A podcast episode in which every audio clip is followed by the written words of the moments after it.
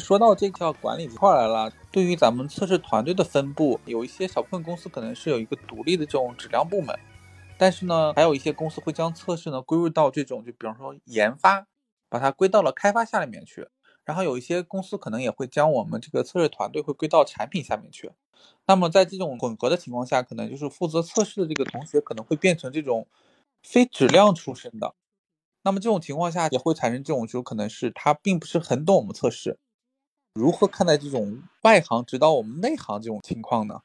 我不知道张静老师有没有碰到过这种情况。其实挺多的。其实你去看不同公司各个知名公司的它的招聘或者是它的组织结构，这种情况其实都有，甚至还有在两种情况来回切换的。那首先我从一个行业从业多年的角色来看待这件事情，是觉得是这样的，就是一个公司的组织架构其实跟它的这个发展以及它的人才的模型其实是强相关的。如果说咱们这个测试团队真的一把手很牛的话，其实老板是更希望把这个测试团队挂在一起来管理的，成为一个单独的测试部门。那很多时候为什么分散呢？说白了还是缺少一个很牛的人把大家组织在一起。就现在的 leader 可能更多是适合当 sub leader，就是一个小一点团队的 leader，不太适合当一个大部门的 leader，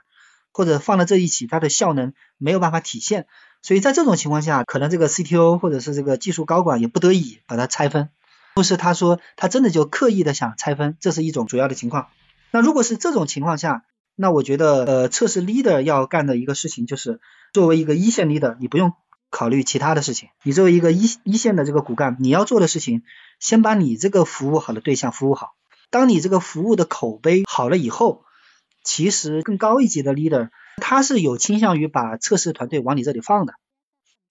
不知道大家有没有理解这个意思？如果说你的团队管的是那么回事儿，很专业，满意度又高，其实各个开发 leader 他是不太希望自己管一摊子测试，但是他又不太懂测试，其实他是希望给一个更专业的团队来管，让他放心的去做更多的这个开发工作，这只是更大多数人的一个想法。那如果说你自己要是再强一点，或者说你可能是个空降的。我觉得现在的分布到各个开发团队的测试比较弱势，它的专业度不高。那我可能就会拿出一个方案，跟高级管理者去聊，就说，哎，我们要不要把这些测试团队组建在一起，成为一个更有强有力的、更专业的团队，让大家互相之间能够修炼，从而达到这种专业的效率的提升，要大于这个部门强的损耗的这样一个状态。我相信，那这样的话，呃，高级管理者可能会同意这种把零散团队整合成一个大部门的这样一个动议。当然，能敢说这个话的人，一定要是行业或者是资资历背景，包括你的方案有非常强的人，有成功经验的人。这个不是每个人都能够做这个建言的。那我再回到这个问题本身，首先一个，如果说我们在开发的团队里面做管理，那有几种情况，一种情况就是测试的同学是双线汇报，就是一部分是向开发力的汇报，一部分是向测试汇报，测试的骨干汇报。其实我觉得也是 OK 的，因为我前面说了嘛。就算是单线向我测试力的汇报，我也会问开发的意见，就是我还是会问开发对于这个测试同学的评价意见，这样帮助我来调整对于同学的这个一个口碑的这个认知。所以对我来说其实没有太大所谓。但是我们需要做的更多的事情是说，当你对于测试人员的评价为什么跟开发的接口 leader 的评价不一样，这是我们要跟开发 leader 对齐的，这才是问题的关键。很可能是因为开发 leader 认为说。哎呀，你是否说你你都花在搞一些工具建设，但是那么多 bug 你没抓住，你要做那么多工具有什么用嘛？那你从开发的角度，从价值交付的角度有没有问题？那我觉得没有问题。那你确实应该在这个缺陷的分析上面要投入更多的精力。但是有一些像刚说的，开发力的本身不太懂测试工具的价值，或者是对于一些工具的这个价值持怀疑态度，这个时候你是需要通过数据说话的，因为开发工程师嘛，他也是有。各种量化的一些标准，你就不能够是说，哎，纯粹是从员工的能力提升的角度来说，因为他可能开发同学对于测试人员的能力提升没有那么 care，但是他对于真正的能效提升他是关心的，所以说我们要更多的从测试内部建设的能效的角度跟开发进行更多的沟通，比如说这个工具或者我们这一个测试专项是否能够帮他用更短的时间提测了。更短的时间能够找到更多的问题，更多的 bug，这些是我们跟开发之间其实是要对齐了。那另外一点就是说，如果有极个别情况，就是开发的质量观有问题，然后测试就是逮住这个问题，他就是不上报。我觉得这种情况下，我觉得是可以为测试同学多说话的，在适当的一个场合，或者是对上也会去定好一质量的一些要求。如果是测试人员坚持自己的原则，而且这个原则也是公司层面认可的。那我认为这这个信息是可以更好的传递给开发的 leader，让他调整对于测试的一个看法。那还有一种情况是不是测试的锅，但是测试被迫要背，这种情况其实也有。那我刚刚说了嘛，我觉得测试同学一定是发现什么问题，你先暴露出来，该暴露你就要暴露。但至于说暴露问题导致发布 delay，我觉得可以走一个流程，就是属于是负责人知晓的一个流程。我们认为这个 bug 有什么风险，会带来多大的一个影响。那么，如果业务为了这市场的占有率，必须要发，OK 啊，责任人知道这件事情，签个字，我觉得也可以发，大家共同来承担这个漏测的风险，而不是最终说，哎呀，这个事故出来以后是测试为什么没有暴露，我们就尽量的把这种事情透明化出来。我认为为这个测试的双线考核还是能够做更好的一个处理的。最后还有一种情况是什么呢？就是干脆这个测试 leader 就没有考核权，只有开发 leader 或者是其他的像项目 leader 他有考核权。呃，这种情况也有，那我觉得出现这种情况，是不是测试 leader 就很沮丧啊，或者很悲观？我不是这么想的，甚至在我后面要出的一些专注里面，其实我会强调这一点。作为一个高度敏捷的研发团队，本身就存在一种可能性，就是只有 feature 的 owner，他是真正的拉着大家去考核的。什么叫做 feature owner？这个 feature owner 就是一个负责整个这个团队的一个一把手嘛。这个团队里面有开发、有测试、有设计，但是测试的人非常少。这种情况下，他没有一个测试的部门强，那他为了这个 feature 去服务，那最后考核也是这个 owner 带着大家一起来打考核啊。这种情况下当然有，而且这种情况是一个非常成熟的敏捷团队，也是未来的一个发展方向。那这种情况下呢，leader 可能就会说，那你会担心说这个一是测试同学会受到不公正的待遇吗？其实也并不会，因为既然这个 feature 团队需要测试，那就意味着这个。测试在里面其实是他们的一个关键角色，不然的话他就不需要放在这个 feature 团队里了，他就直接会抽出来放到贡献团队去了，对不对？所以放到 feature 团队的人他是需要测试的，所以不会因为你是测试对你贬低，反而会很重视它的稳定性，可能比这个 leader 还要更重视它的稳定性，不然的话他这个 feature 就 fail 了，这是第一种情况。第二个就是说，那我们作为这原来的测试 leader 是不是会被架空的呢？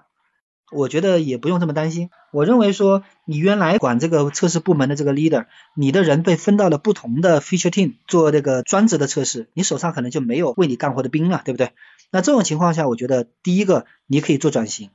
就是你从一个测试 leader 转型成为一个测试架构师。你要做的事情就是横向拉通一个测试的社团，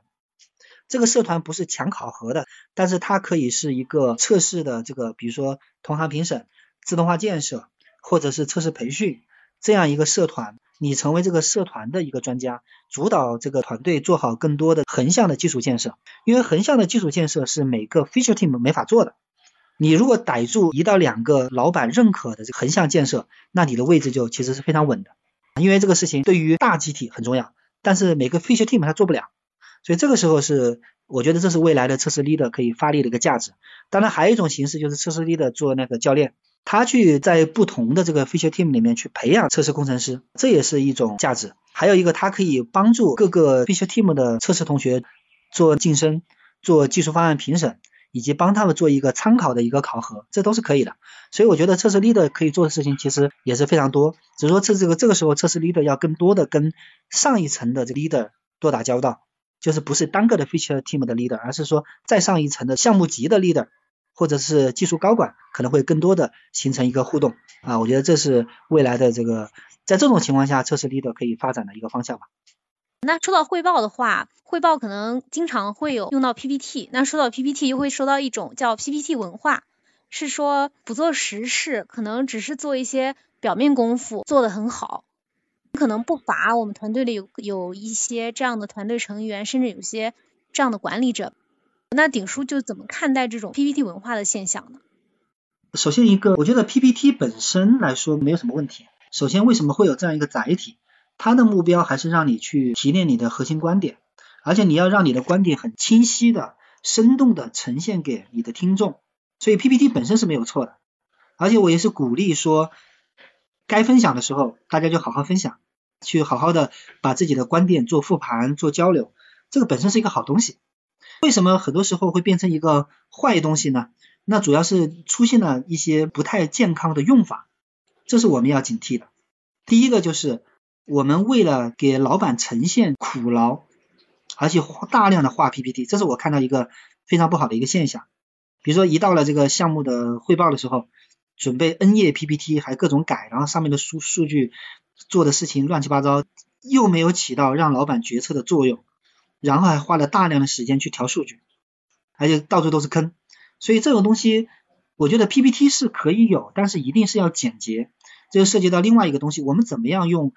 简单的文档去传递更多的这样一个价值？不是说 PPT 本身不好，而是说很多的同学是为了体现苦劳，体现自己做了更多的事儿去画 PPT，这就是舍本逐末了。那我觉得管理者实际上要警惕这样一种行为。我推荐的做法是什么呢？就是围绕这个 PPT 的这样一个文化的改进，怎么做？第一个就是我觉得 PPT 到底是写给老板看，还是写给你的员工看？其实这个也也挺重要，对吧？我是倾向于你把更多的精力放到给员工来来做汇报的这个角度。如果你的一个报告 PPT 也好，或者是一个 document 也好，在线文档也好，你是给员工看的。然后你顺便给老板看，其实老板会非常清楚你到底想表达什么。但是你给老板看，那员工其实并不清楚。而且说你为了给老板看的话，你会刻意的做各种各样的这个数据的各种东西吧？那我觉得这个事情更多有点像邀功了，对吧？这个不一定就是最佳的一种方式。所以说，我觉得文档要让大家都能理解，尤其让你的下属理解，其实这个是挺重要的。第二个就是可以有 PPT 或者有其他的文档表现形式，但是。我们不要为了汇报本身准备新的 PPT，我们强调什么呢？强调第一个就是 demo，对吧？如果我跟老板汇报，我觉得或者我我让我的下属跟老板汇报，第一重要的是 demo，你给一个实际可以跑的东西给老板看，觉得更多的老板是需要这个东西，看看实际运行的效果。第二个就是你拿你工作中的产品给老板看，而不是为了给老板看画一个产品，这是两个概念。所以我们希望是给老板看我过程中的东西。第三个就是我们所有的这种认证，比如说数值啊，或者是晋升呐这些东西，不要过于为了评审而准备的 PPT，这个也是舍本逐末了。我们比较鼓励拿你实际的成果，就是你做了什么项目，就拿你项目中的总结复盘来给别人看，包括你的所有用的架构图，用的什么图，你就在你现在的这个当中把它 copy 下来。直接给其他人看，我觉得让大家有一种真实的感觉，而不是说你是为了这个面试而额外准备的，这个反而会让评委去怀疑你，怀疑你是不是 PPT 的老手去干这件事儿。但是我觉得首先一个就是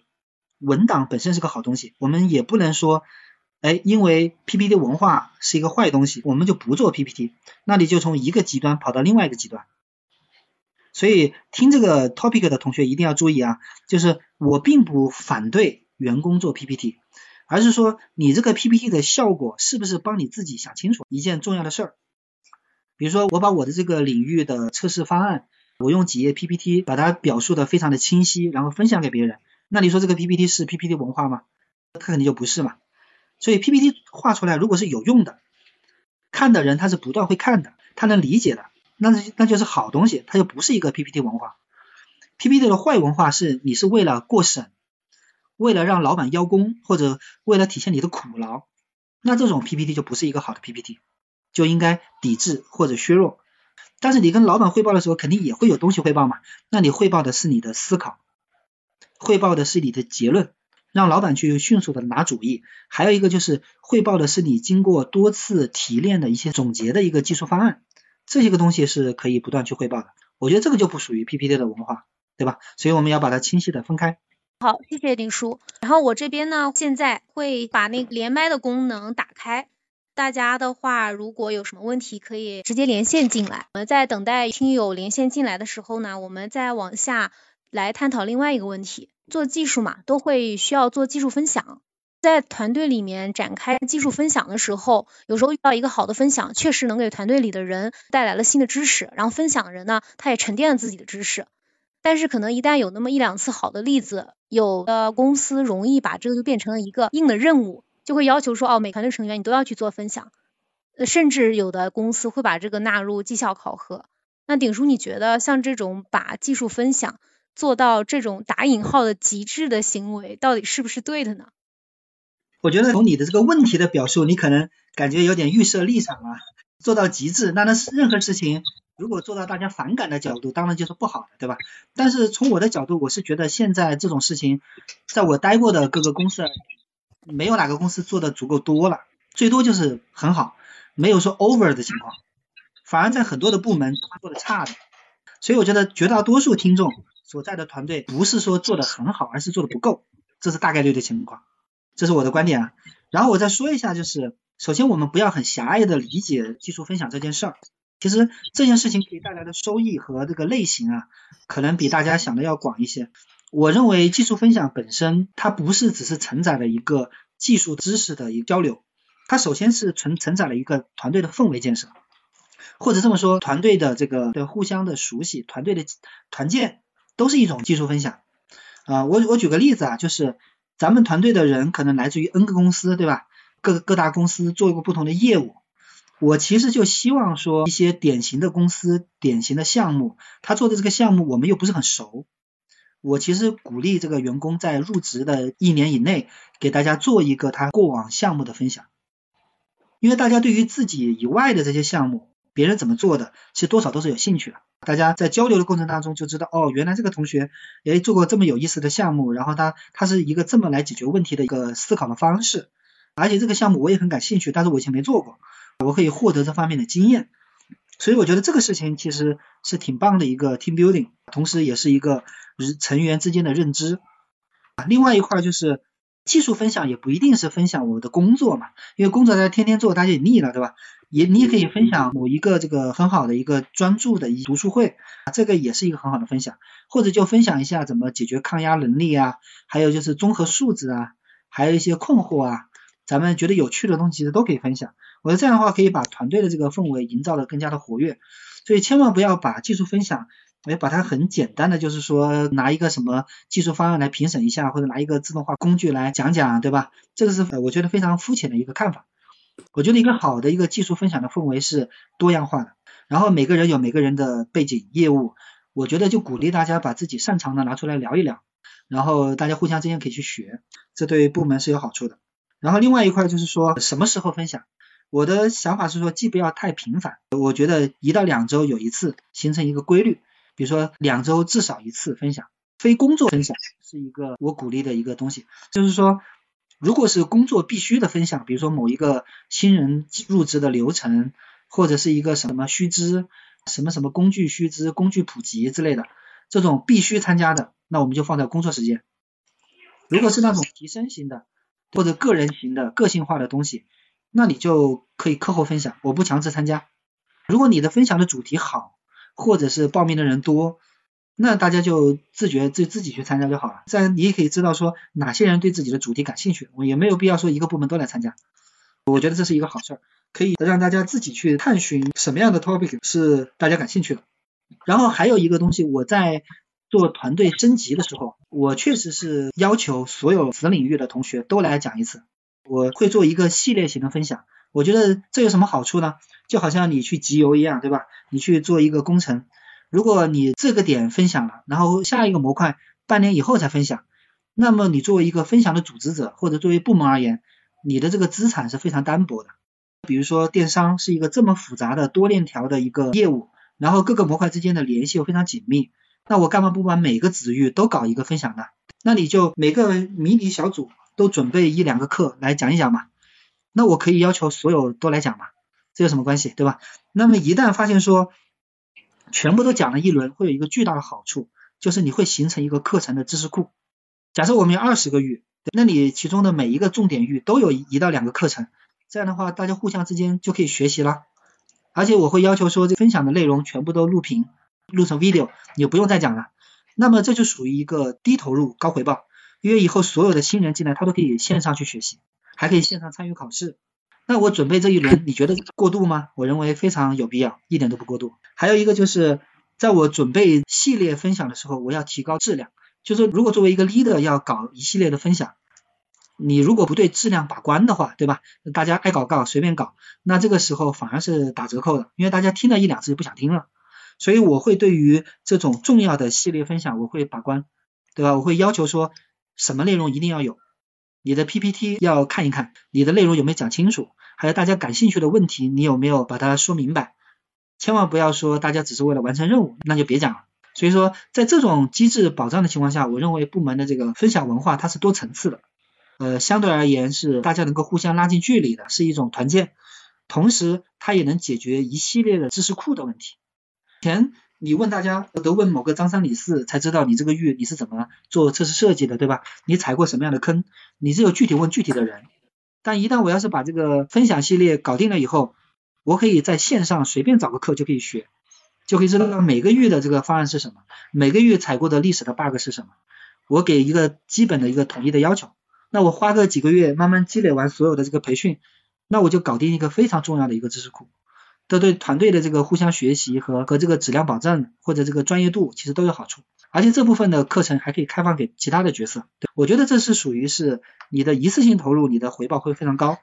这种就绝对不是所谓的极致的分享的文化，根本还没有到极致。我这是必要的。你如果是一个很复杂的这个项目团队的管理者，你没有做到这种分享，反而证明你不够称职，这是我的观点。好的，谢谢丁叔。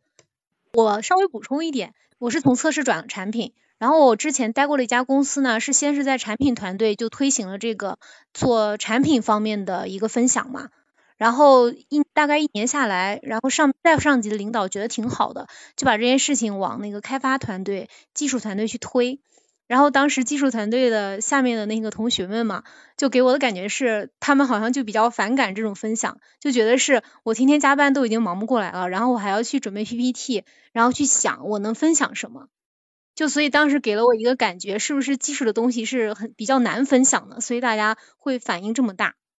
也挺好的一个问题啊，我觉得当然是还是看你们这个技术团队到底在发生什么样的事儿。呃，我个人这边我待过的大型的公司都会有这样一个要求，就是高级别的晋升你是要有矩阵的。那你其中一个重要矩阵就是高级别的晋升，你就一定要有课程，就你不能只是写个总结你就来晋升高级别，那你一定要把自己的这个经验能够传播给更大的团队。所以高级别的晋升一定要是讲师。那你反过来说，既然高级别的是讲师，那你其他的同学你想不想晋升嘛？对吧？如果你想晋升，你是不是现在就开始做一些积累嘛？所以我们至少要认为说，虽然这个讲课不能成为这个绩效的扣分项，但是你首先是一个加分项，这是第一。你要有营造这种鼓励你讲课的文化，这种激励导向你是要有的。第二个高级别，你如果不讲课，我就不明白高级别你怎么体现你的技术方案强呢？你不能说我做完项目，项目成功了，我我就是一个专家了，对吧？你的沉淀在哪里？那别的人怎么理解你的思想呢？你如何让别的人能够成长？如果你不能让其他人成长，你这个专家的这个价值含金量在哪呢？所以说，我认为这是很合理的。大公司就是要应该要求这个高级别的晋升，默认你就应该有一个讲课。当然，这个讲课的范围你可以商榷，对吧？可以是行业或者是部门，还是在一个什么专项上面。但是你一定要能沉淀下课程，可以教别人怎么做，而不是自己怎么做。对不对？所以说，我觉得这是一个氛围的导向。还是回到那句话，就是如果说一个部门大家讨厌分享，那最有可能是什么事情？那么第一个就是你分享的内容大家不感兴趣；第二个你没有激励，没有营造这种氛围，激励大家做这个事情的氛围；第三个就是你的质量很低，大家听了一下觉得没什么意思，或者是你没有抓住大家的痛点。我就不信，如果大家现在都在写 Java，对吧？如果有人哎提供了一个如何重构 Java 的这个课程，大家会没兴趣听吗？不可能嘛。所以说你如果找对了大家的痛点，然后你讲课的水平又有一定的保证，容易理解，同时你给 leader 提供相应的场合、相应的激励，我觉得不应该存在这种情况，对吧？说白了还是管理者的这个准备工作和这个意识是不够的。这是我的看法。好，谢谢林叔。然后我们现在让连线的同学接进来。顶叔好，我是恒温啊。其实刚刚有讲到很多这个团队文化的建设嘛，包括这个分享。我现在有个问题啊，就是我们团队是北京、上海、杭州三地的一个团队，然后呢，可以很明显感受到杭州和上海的这个氛围会好很多，但是北京呢就会差很多。原因的之一就是因为北京人比较少，然后第二个就是因为中心是在杭州和上海嘛，所以。他们会觉得这可能团队的温暖啊之类的都到不了他们那边，对，所以想问一下，这种情况下应该怎么解决呢？这个问题比较定向化吧。其实我也带过很多的北京的团队啊，我说一下我的看法。呃，第一个就是北京是一个互联网行业公司其实高度发达的一个城市，就是北京同学的经验一般非常丰富，说白了就业机会非常多，对吧？选择其实是非常多的，很多时候可能是他有更多的选择，这是第一个。第二个就是北京的交通啊什么的也比较艰难，就是大家下了班可能这个路上通勤时间比较长。啊，这也是一个参与集体活动比较少的一种情况，对吧？但是我觉得这一个其实核心是在于说，如果他真的是很资深的工程师，他肯定是有欲望要分享的。如果他参与少，他可以多做输出，我是认为是这样的，对吧？他可以对团队做更多的输出，因为他其实在北京有各各种各样的这些同行，有各种各样的讯息，他可以自己做输出，或者帮助我们去提供一些北京同行业的一些输出。我觉得这个对于他自己其实他是有意愿去做的。然后另外一个就是说，也可以让北京的同学分享一下他以前的一些经验嘛，看他能够对于我们现在的项目能提供什么样一些好的一个解决方法。那第三个就是有一些这个创新的项目，其实北京同学是很愿意做的。实际上你会发现说，很多的这个测试创新或者技术创新都是在北京发展的很快嘛，所以说有一些创新的或者一些比较新的一些思路方案。其实北京有非常多的算法人才，非常多的新方案的一些些人才，或者一些新行业的一些一些高手，其实他们可以承担一些创新型的这个任务的输出，或者一些认领，觉得这他们是很愿意做的，这是我个人观察的一些看法。那如果说不是这几种情况，对吧？仅仅只是因为团队距离的问题什么的问题，我是觉得双向多出差这是一个必须的手段吧，就是多出差多交流，或者是提供一些联合项目，或者是一些封闭开发。适当的这种其实都是可以的，让他们有机会去杭州、去其他地方待一段时间，其实他们的感受也会不错。当然，leader 也可以跑去北京去喝喝酒，坐在一起去讨论一些他们想干的事儿，觉得这个也是比较好的。当然，确实也会存在一种情况，是比如说天气比较冷啊，北方冷啊，那可能工作时间相对而言不是那么充足，我们可以把一部分的事情放到在家办公，我们咱们都可以尝试，前提就是我们的工作的产出是明确的，我们的产出要拉齐。就是同样级别的要拉齐，像北京我也看到很多的同学，其实他的晋升难度也不容易。北京有非常多工作很多年，但是晋升的机会很有限的同学，他们其实还是有那种真的很想去逮住一个项目，能够往上搏一把的这种心态。但这个时候你怎么去刺激他，怎么为他找到合适的项目，这就是这个异地力的要做好提前的交流和沟通的一种功力了。这个是需要因材施教的。但是我们一个原则就是说，我们肯定是公平的。按产出、按你的方案能力、效能去做考核，但是不同地域的人可以采用不同的激励的手段。那有的地方可能以创新新项目来激励，有的地方以这个质量保障来激励，或者效能保障激励都是可以的。好，谢谢。好好的，谢谢。有几个建议还是比较好的，谢谢陈叔。我们下面让另外一位在连线等待的同学接进来。你好，因为我们团队最近在推一些标准化的流程。比如说文档书写的一些标准化，还有一些各个系统自动化接入的一些标准化，包括一些工具接入的一些标准化。我想问一下鼎叔，在我们做这种把流程标准化的工作的时候，向上级做一些汇报，或者向下级做一些工作的协调，有什么坑需要注意的吗？或者说这种标准化的流程的开展有什么好处，或者有什么坏处呢？我个人也是做过很多类似的事儿。呃，我觉得核心在于我们做标准化的一个最根本出发点是什么？这个一定要想清楚。那我觉得，如果你真的要做标准，你这个标准就越简单越好，千万不要把标准想得很细很复杂。我在以前公司也看到，搞一个标准化，砸了一堆人，写了一堆标准，最后执行下来大家都很痛苦，因为你在设定标准的时候，你在束缚别人的创造力。所以任何标准你都有理由，你才能成为标准。你不能说这是某个张三李四的专家或者一个外部专家搞了一堆东西过来，大家 follow，或者是这是某个领导他的个人意志，所以我要标准化，这就很糟糕。千万不要大家集思广益的出了一堆标准，这个非常糟糕。我们应该反向来看，你标准化的里面的每一个标准是否都要存在？如果不存在，我们就不能把它变为标准，最多把它变为一个 demo。对你的标准东西，其实你最后输出的是这个东西，就第一，哪些是必须禁止的，一二三，这个东西我们一定要这么做，不做不行。第二是模板，是 demo，这个东西仅供大家参考，你们可以用，可以不用，这是我推荐的做法，或者是我的 recommendation，对吧？这是我的一个指南，但是你可以不 follow。我觉得我们的标准化一定是输出这些东西。第四，还有一个就是我你做标准化之前多听主要用户的意见，不要说只是顾着跟老板汇报。其实那用户要是不支持你，这不是用户想要的，那你这个东西肯定是最后失败的。那你跟老板汇报了也没用。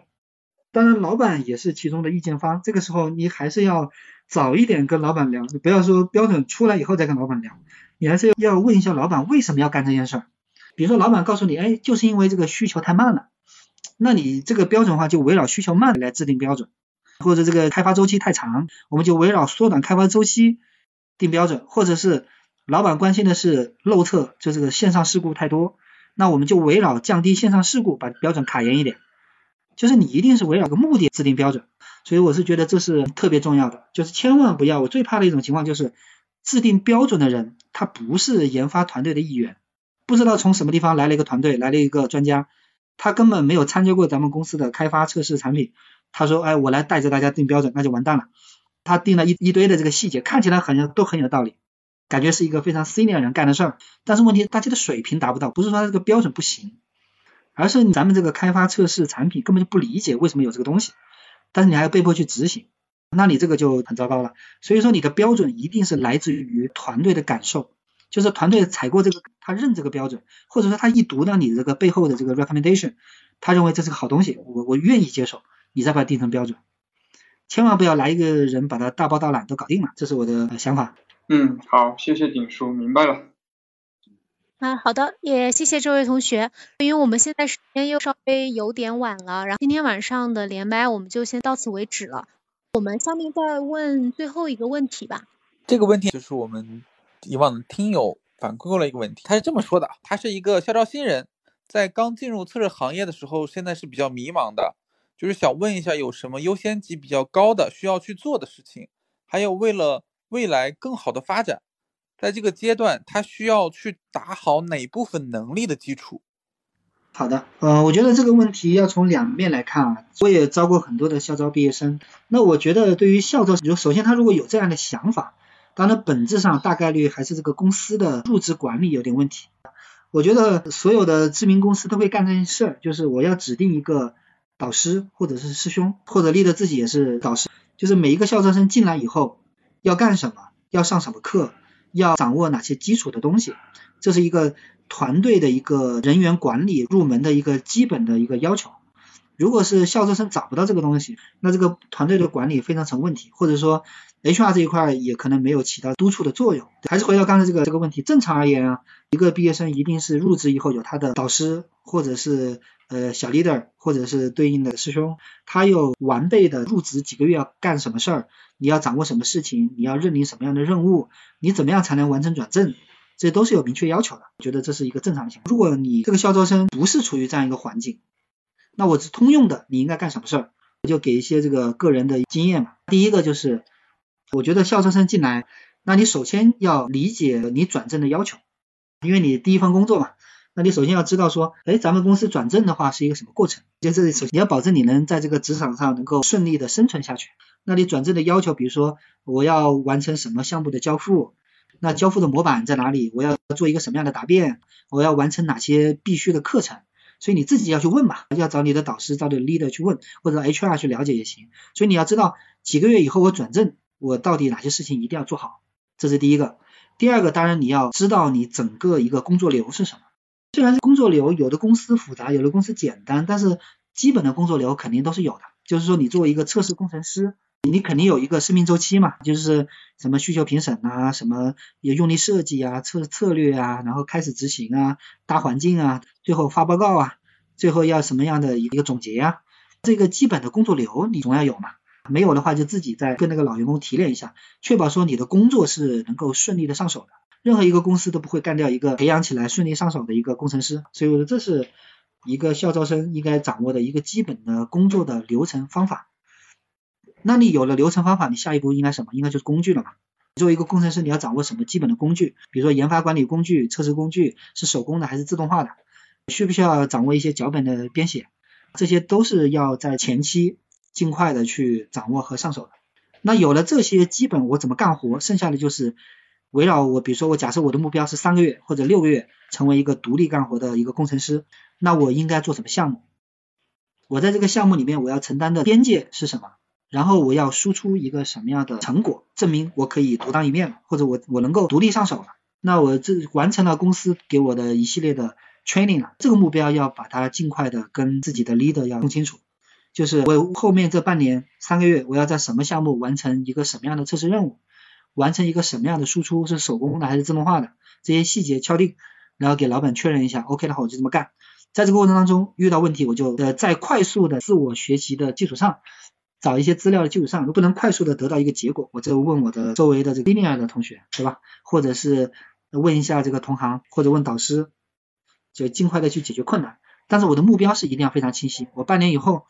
我在这个团队内要起到一个什么样一个基础工程师的作用。让大家觉得我不是一个毕业还没有适应社会工作的一个一个孩子，我能给大家干一点活，哪怕是比较基础的活，也能帮大家打好下手。那我觉得这个对于一个校招生基本就 OK 了。在这个基础上，你然后又能够再想一想说，哎，我后面怎么样成为一个更加成熟的工程师？我要多学哪些知识课程，看什么书，然后在哪一个工具上面我要花更多的精力？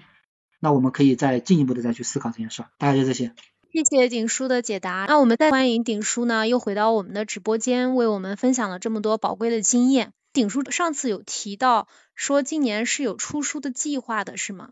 对的，应该还有几个月吧，可能书稿快完成了，还有一一小小部分，那最后出书的时间可能还会再花几个月。这个后面如果有进一步的消息，会跟大家同步。好的，那我们也非常期待鼎叔的书赶紧出来。啊，那鼎叔今天帮我们再做个结尾，我们今天的直播就到这边结束了。